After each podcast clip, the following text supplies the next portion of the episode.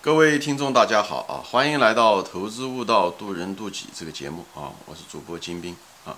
啊！今天呢，我们继续我们的话题，就是关于这个货币啊，以后和比特币的未来啊。前面第一个节目中我说到了啊，货币这两个字，一个是货，一个是币，正好也嗯匹配了这个货币的真正的功能啊。货币当初就是因为有货啊，是大米，这就是其实就是当初的货币。它有个财富的一个储存的功能，对吧？家里面有钱，土财主都把大米放到家里面，但是因为不好保值，所以呢，最后换成黄金啊。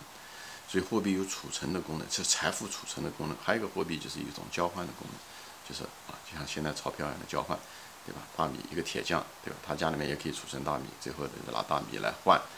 呃，更多的，比方是说啊，衣服啊，棉花啊，对不对？这些东西，哎，这个也大家都是处于一个交换的一个功能。所以呢，渐渐的呢，这个货币就是所谓的钞票吧，就是渐渐的失去了它的货的功能。特别现在钞票这个货的一张纸，这根本不是一个财富，对不对？它只是一个象征而已。所以变成币的作用越来越大。这个涉及到我们每个人，其实跟我们每个人的生活，不要小看这个，这个好像理论上的一个概念啊，货币啊，储存功能和交换功能。因为你如果对这个认识不清的话，那么你在财富的转移中，你会吃很多亏。啊，就是你一辈子人嘛，一辈子工作早九晚五，不就是为了获得财富嘛？你如果你不知道怎么样的知道这个财富转转移的属性的话，那么你一辈子很多财富就会被流失掉啊！你如果懂的话，你的财富会变得更多，对吧？这就是为什么对吧？大家不应该把钱放在床垫底下的原因就在这。前面讲过哈，四十年前的一百块钱跟现在一百块钱这是天壤之别。如果你对这个很多人其实亏了很多钱，就是当然这个年代的年轻人没有这个概念了啊。但那时候的时候，人们就是把钱存到银行，最后越存，觉得好像辛辛苦苦的劳动存钱，劳动存钱，最后其实三四十年下来还赶不过一个通货膨胀，好吧？所以大家对这个，你如果对货币这两个属性不了解，这种迁移不了解是很危险的啊。所以货和币是互相转化的啊。当年第一阶段的时候，就从货变成了币，啊，那么这时候的时候，你如果还把这个币当成货来看的话，那么你就会财富上会损失很多啊。就是那些把钱放钱喜欢放到银行，放在存到自己家的床垫底下的人，那么就受到这种惩罚。提到了这东西，就想起了我一个事情啊，我就是在这货币之间的转换啊。我在大学的时候喜欢打麻将，一打就打一个通宵，啊，吃完了晚饭就开始啊。五六点钟吃完饭，也紧紧的以后，他就在宿宿舍里面去打麻将。以后打麻将的时候呢，就是，呃，我们一直打，呃，以后就是也是赌钱的啊，就是打一次多少钱。以后打到打打了六七个小时，就打到下半夜三四点钟的时候，就是其实很困，很困的时候呢，就是那时候困到是一种程度呢，就是想抽烟啊。那时候对吧？下上半夜就把烟都抽完了，所以下半夜的时候很困。最后那个烟呢，可以是本来一包烟啊是两块钱一包，我们那个年代的时候啊，一根烟也就是值一毛钱。但最后因为大家都缺烟嘛，最后就 最后的时候那个一包烟就是一一根烟可以嗯一毛钱可以买来的那个烟可以变卖成两毛钱三毛钱都有可能，就是因为这个所以烟在那个地方就是说白了就是成了一个货币。我们在赌的时候。就是谁输了，就是放一呃给人家两根烟、三根烟，这样子用这个计算，而不是再也不用钱计算了啊。因为当时我就想起来了，当时我一个同学啊，他他在他宿舍里面打麻将，但他很少打麻将，他一直在旁边就是喜欢看啊。他偶尔打一打，他大多时间都是看。所以你知道打麻将的时候，如果你旁边有人看的话，那那你这一群人打麻将就更有更有意思，对吧？就是更愿意打，时间打的也更长啊，也就更热闹啊，也会继续啊。每次到下半夜三四点钟的时候，这老兄呢，虽然他不打麻将啊，但是时候这老兄就开始卖香烟，香烟，啊，这时候就是说一根香烟以前是一毛钱的，然后就变成他卖的时候就变成，呃一两毛两毛五啊两毛，开始是两毛，以后两毛五甚至到三三毛钱啊，就是，而且这个东西这时候你想想，这个这个香烟就成了一个货币了啊，而且这个货币这个，这香烟这又是货又是币，在这地方是不是？而且。大家买了以后还得抽，所以这个供给是越来越少，都不像纸币啊，这个政府是越印越多，它这个供给还越来越少，对吧？这货币就是说白了就是越来越少。这货币，货币本身它是也是个商品啊，对吧？就像银行一样的，银行就做这个商品交易，买钱和卖钱，对吧？他付你的利息低一点，以后他贷款出去高一点，他就是在买做这个买钱和卖钱，这个这是钱就是个商品，货币也是个商品，大家不要哦忘掉了这个特性啊，货币有商品的呃特点，所以这位老兄就对吧？这香烟是越抽越少，以后呢这个价格是越搞越高，最后所以每个晚上的时候就像股市一样的，他每个晚上虽然。打麻将的时候，赌钱的人，有的人赢，有的人输啊，就是，但是长期下来，最后挣钱的是这位老兄，这位老兄，因为他是稳赚不赔啊，他 四点钟之前买一包买几包香烟，他了十个小时以后啊，凌晨四点的时候，他可以一包香烟的价钱可以卖出两三包香烟的价钱出来，所以你就能够看得出来这个货和币的一个转换。我只是拿这个做一个例子啊。就像以前的时候，那个交换那个金融商品嘛，就是那个沙丁鱼啊，沙丁鱼罐头，他们就是卖这沙丁鱼罐头，就是他们也是买卖这个沙丁鱼罐头，炒啊卖啊炒啊卖，就是价格一会儿高一会儿低，这个罐头。最后有一家伙讲，这沙丁鱼为什么会值这么多钱？我也没觉得它应该值那么多钱，他就把沙丁鱼，他说这难道这罐头这么贵吗？他就把这沙丁鱼打开了，以后打开了以后，这沙丁鱼，这沙丁鱼那个罐头被交换作为产品的这东西，实际上是。奇臭无比，一点都不好吃。他想，为什么这么烂的这个沙丁鱼，呃，人们还出这么高的价格来回的炒作啊？有旁边人就说了，他想这个沙丁鱼罐头是拿来交换的，他 不是拿来食用的。所以我就举这些例子笑话来告诉大家，人们其实对这个这个整个社会，对这个货币，对这个财富是有极大极大的误区啊。一个东西的价格其实。很多是市场行为啊，很多是市场行为。那么下面半节我就谈到这个比特币。那么比特币的未来是什么？在这件事情上面，其实大家的争议是很大的啊。比特币怎么说呢？说到比特币，这就是重新再回到讲这个我们平时用的这个货币啊，货币，无论是美元哈，人民币也好。实际上你要如果看美元啊，人民币可能还还是政府印出来的，大家都没有那种货币的感觉。我就拿谈一下美元。美元人们又称为叫美金，它为什么叫美金呢？说白了就是什么呢？以前的时候，这个你拿到一张美元钞票，实际上是一个是什么呢？是一个借条，是一个借条。借条是说，那这张，嗯，二十元的美元，这张你可以拿这张借条去到任何一家银行，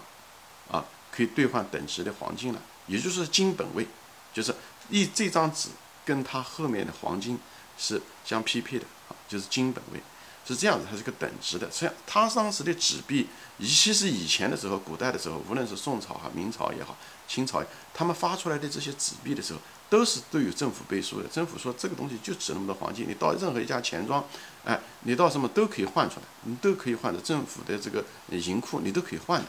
所以这样的话，大家才认那张纸，否则这个纸值多少钱呢？美元其实是一样的一个东西，但是人们用用用用，就把这东西就这个概念就忘掉了。人家就把它当成一个就值那么多钱，所以最后的时候，最后是结果呢是什么？美国后来在七十年代的时候，最后就干脆就放弃了这个金本位，他再也不说这个黄金跟这个纸币，他们叫脱钩，黄金和纸币脱钩，就是从此黄金是黄金，纸币是纸币，美元是美元，这个脱钩讲句真话，就让这个黄这个美元。就成了个脱缰的野马，那中国人民币就根本没有这回事了，连金本位这个这个概念都没有，对吧？它就纯粹是印多少。美元也是存在了那么多年以后，在七七十年代的时候才决定放弃这个东西。这一放弃以后，就政府可以无限制的印钞票。当然了，他印钞票多少也都受他国会的限制，他不是想想印多少就印多少，他想怎么样的来就怎么样来。但是从此以后，就是美元的性质就变了，你美元就脱离了它的货的性质，它再也不是。按照黄金来了，黄金本身是个货，它脱离了货的性质。这时候的时候是什么？它可以从理论上来讲，它可以有大量的供给，它只要印刷机能印出来多少，它就可以发行多少。所以一个货币的这时候的时候，美元说说白了，或者无论是人民币也好，欧元也好，日元也好，等等这些东西，它们就脱离了货的本属性了。也就是说，它也可以无限的供给，因为货毕竟你得对吧？黄金你得到山上去采。对不对？你花时间，那个东西它贬值起来的供给毕竟是有限的，物以稀为贵。一旦是可以印钞机印出来的东西的时候，那么这个东西就不好说了，它的价格可以大量的贬值。我在别的节目中也说过，对不对？为什么电视机可以价钱一直上不去？因为电视机可以在市场中、商场中，也就是工厂中可以无基本上是可以无限制的，嗯嗯生产出来，呃，成本很低的，可以不断的复制。而那个蔬菜的价格，为什么这几十年来蔬菜的价格反而鸡蛋的价格反而没怎么跌的？像电视机这样，对吧？三十年前的电视机就几千块钱，现在可能也就几千块钱。那么三十年前的一个鸡蛋的价格跟现在鸡蛋价格可能就差十倍二十倍。这个原因就是因为鸡蛋这种东西它是商品，而且它是在地里面种的，它这需要的劳工还是要那样的生产出来。而这种电视机生产出来的成本是因为技术的提高，它可以大量的供给，所以就回倒回来说这个东西。就是，那么大量的复制钞票太容易了，所以呢，最后的结果钞票只会越来越贬值。那么现在就谈到是比特币，比特币跟钞票不一样，比特币是什么？比特币是要靠一一种特殊的算法算出来的，而且它算出来了以后只能够，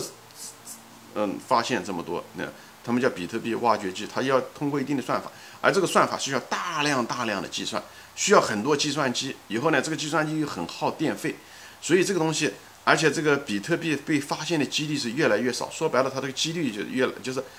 供给是越来越少。它不像钞票，钞票是它有多少，它可以大量生产印刷机，它都可以印刷这些东西，所以成本极低。而比特币是要靠计算机算出来找出来，而它那个越来越少，越来越少。所以这个比特币的功能跟钞票的功能是完全不一样，所以它是一种革命性的一个变化。它跟传统的我们现在来看的钞票是完全，就像当年的时候，我们的钞票脱离了黄金一样的。现在比特币的属性是什么呢？它脱离了钞票的那个弊病，所以这时候的财富的储存的功能就开始增加。我讲起我的重点想讲这个，因为一旦供给少的时候，就像黄金因供给少一样的，它的储存的保值的可能性就大，它甚至还有升值的空间，因为它储存少，而大家都是要需求。但是比特币不是用来交换的，我想讲，因为我讲过了，货币有两个功能，一个储存功能，财富的储存功能，还有一个是交换的功能啊。当年的时候，人们是对吧？发明这东西是为了交换，货币是为了交换。后来交换多了，交换多了，就把货币的功能就没了。所以这时候的时候，你就不能拿货拿货币作为一个储存的功能，作为一个你如果是个有钱人的话，那么比特币的重新的出现是什么呢？它就是让这个货币的功能，比特币这个功能啊，让财富的储存的功能变强，而它反相反，它它的那交换功能反而没有那么强，除非是你做那种。非法交易啦、洗钱啦，这个东西还有一定的功能。因为比特币的交换成本还是挺高的，因为需要储存，需要推送到各种地方等等这种，他们毕竟没有像网上的那个电子货币啊、阿里巴巴的那个叫什么，呃，支付宝啊这些东西方便。因为它这个我后面的技术的细节我就不说了啊，就是说，比特币。因为它，比方说一块比特币，它就可能现在就值，嗯一两万美元，对不对？所以很多货币可能就花一块钱、两块钱、一两个美元。所以它比特币交换功能没有那么强，但是呢，比特币却一个非常好的一个储存功能，财富的储存功能，就是因为它供给少，就像黄金一样的，就像钻石一样，它供给少，供给少的时候它才能有保值的功能。所以比特币在这地方就有黄金和保值的功能。黄金可能还每年还可以一定的数字往上涨啊，就是，但比特币又是一个电子的，它可以不需要黄金还要得人在这个地方，我们之间还有一种物理的一个交换，它黄金可以跨，就是比特币可以跨地域，而且又是匿名的，这个给世界上的很多的怎么说呢？很多的，无论是洗钱也好，还是财富的储存好，有的人收了钱，比方那些贪官，他的钱他就怕放在一个，对不对？黄金呢就更难抄，一抄家，对不对？那么他都都把他钱都抄出来了，对不对？他如果是用电子的，嗯嗯嗯那个钱，那么就嗯现在的什么支付宝也好，都都有电子留下来的痕迹，而这种比特币是匿名的，所以又有匿名的功能。又有财富的功能，它给不是它，所以它又起到洗钱的作用，又起到财富保值的功能。所以我相信，因为它供给有限，我相信比特币会升值，不断升值。但但是正因为它有这种又有一定的投机性，因为比特币本身不产生财富，它不像一个租房子一个东西，对不对？这个房子本身可以产生租金，它不像一个公司，你投资一个公司，它每年可以挣到利润。比特币本身它是不产生利润的，所以它。它本身不产生那种商业利润，但是呢，因为它这种属性，它这种投机的属性，所以呢，呃，大家愿意买。这种买的，如果大家如果买的人过多，对不对？需求过旺的时候，它会过早的涨，以后它会再跌、再涨、再跌，所以它这种波动性会很大。我在这儿不只是让大家说，听了我这视频你就去买这个比特币，我不是这个意思，我只是说比特币有这个属性，就是有一种财富储存的属性，这非常重要。但是它交换的属性并不是特别强。我讲了前面，除非是你做一些非法的交易，因为它是匿名的啊，洗钱是匿名的。那比特币的危险在哪地方呢？我又问了比特币的唯一的危险就是它如果威胁到了那个政府发行钞票的那个功能和信用的时候，那么我相信政府会禁止使用比特比特币，这是有可能的。实际上有些政府已经开始做这些事情了。但是比特币呢，它又是一个，它不像人民币，它又不是像美元，呃呃，或者是别的货币，它是国际性的，它是有互联网就可以，所以所以呢，这个东西是禁止不了的。你你这个国家禁止了，那别的国家它不禁止，那这个东西还是有它的一个储存的一个功能。所以，除非是全世界的政府啊，他们就像流氓一样的，他们可以啊，全个联合一起来禁止，那这个流氓行为也许可以。但我就觉得这是个小概率事件，因为现在的这个国家也好。无论是各个方面也好，都是在争。就只要这个世界是分裂的啊，比方像中美贸易战啊、中欧贸易战啊，或者是美欧贸易战啊，这些只要这种分裂，他们很难达成一个协议，那么比特币就会存在。比特币存在是一个挺好的一个财富的一个储存的方式，所以我是建议你真的是有钱人啊，嗯，如果是比特币如果很大跌的时候，你实际上是一个机会可以买入，不是想把你的财富都买进去。买一部分，因为比特币有可能涨，会涨很多很多，有可能啊。当然，它一个政治风险。如果我前面讲了，如果大家政府说禁止，那么就很难说的事情。还有一个就是它，因为它是投机性质很强，所以它本身的股价暴跌会呃有暴涨暴跌，所以你不要在一个，所以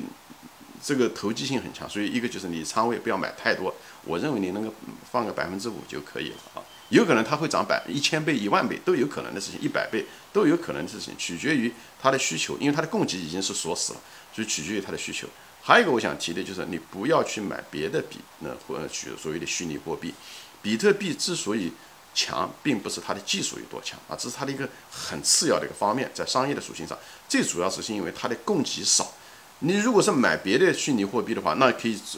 做出另外一千种、一万种，那么它就失去了那种供给有限的这个最主比特币最主要的属性。所以呢，你买别的货虚拟货币的时候，可能一夜之间就没了。对，很特别是这个行业很多作假，所以不要买别的虚拟货币就在这。你说买的币，你虚拟货币有没有碰对，也可以挣钱？有可能，但是它也有可能会没了。所以呢，这种情况，因为它会产生无限的供给，对吧？因为是计算机做出来的嘛。只有比特币这种，它已经很成熟了，它的留下来的能够挖出来的越来越少。只要东西越来挖的越少，就像一线城市一样，它城市它就那么大的地盘，你哎，那么它的东西上涨的可能性是很大的，就是因为只要大家有这个需求，只要大家有想不想讲把钱放在银行里面搞毛了，在股市里面他又担心风险，又又不懂股票，房地产呢，哎，大家都有房子了，房地产可能还会再下跌。等等这些东西的时候，你要那世界上只有百分之一的人控制了世界上百分之五十的财富，所以这些人就是巨富或者很多财富，他需要找一种财富储存方式，比特币就是这个空间。比特币现在总体的容量容量并不大，所以一旦这帮人移到这种里面，会把这个价格抬得很高，所以而且上去了以后有可能会不会下来，或者说暂时的下跌，最后它还会上来，好吧？行，今天我就说到这里啊，就是比特币有这种财富储存的功能，它的交换功能并不强啊。就给大家讲一下子，如果有兴趣呢，你可以放一部分在里面。好，今天就说到这里，谢谢大家收看，我们下次再见。